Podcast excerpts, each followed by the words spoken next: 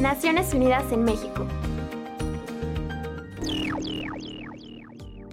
Un grupo de seis expertos independientes de la ONU en Derechos Humanos han condenado el uso excesivo de la fuerza, ejercido por las autoridades de Chile, durante las protestas acontecidas en las últimas semanas. Los especialistas, nombrados por el Consejo de Derechos Humanos, afirmaron que la violencia nunca puede ser la respuesta a las demandas sociales y políticas, y recordaron al gobierno que está obligado a respetar los derechos humanos de sus conciudadanos y a proteger a las personas contra actos violentos cometidos por particulares. Por su parte, la Oficina de las Naciones Unidas en Chile instó a las autoridades a cesar el uso de balines y perdigones, que han causado cientos de heridos y más de 170 traumas oculares.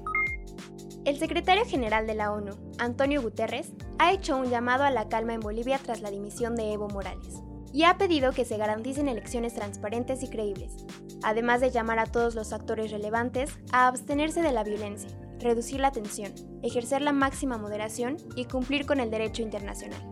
La declaración se produjo luego de conocerse la dimisión del presidente Evo Morales.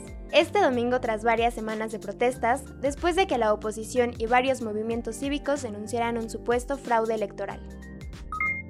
La Oficina de las Naciones Unidas contra la Droga y el Delito, UNODC en México, busca garantizar el interés superior de las niñas y niños que viven en centros penitenciarios con sus madres y de esta manera proteger sus derechos fundamentales mediante el modelo de evaluación y certificación Estándares Avanzados de Naciones Unidas, UNAPS para el sistema penitenciario mexicano. El proyecto contempla las necesidades de alimentación, salud, educación y sano esparcimiento de la población infantil dentro de los centros penitenciarios, para así asegurar su desarrollo integral dentro y fuera del centro. En ese sentido, el modelo busca que los centros cuenten con instalaciones adecuadas y condiciones sanitarias requeridas para el sano crecimiento de la población infantil.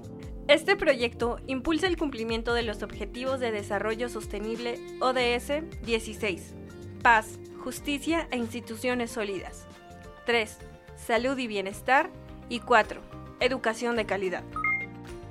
En voz de Ángeles Sánchez y Tania Cervín. Desde el Centro de Información, Naciones Unidas, México. No olvides seguirnos en Facebook e Instagram como arroba ONUMEX y Twitter como arroba ONUMX.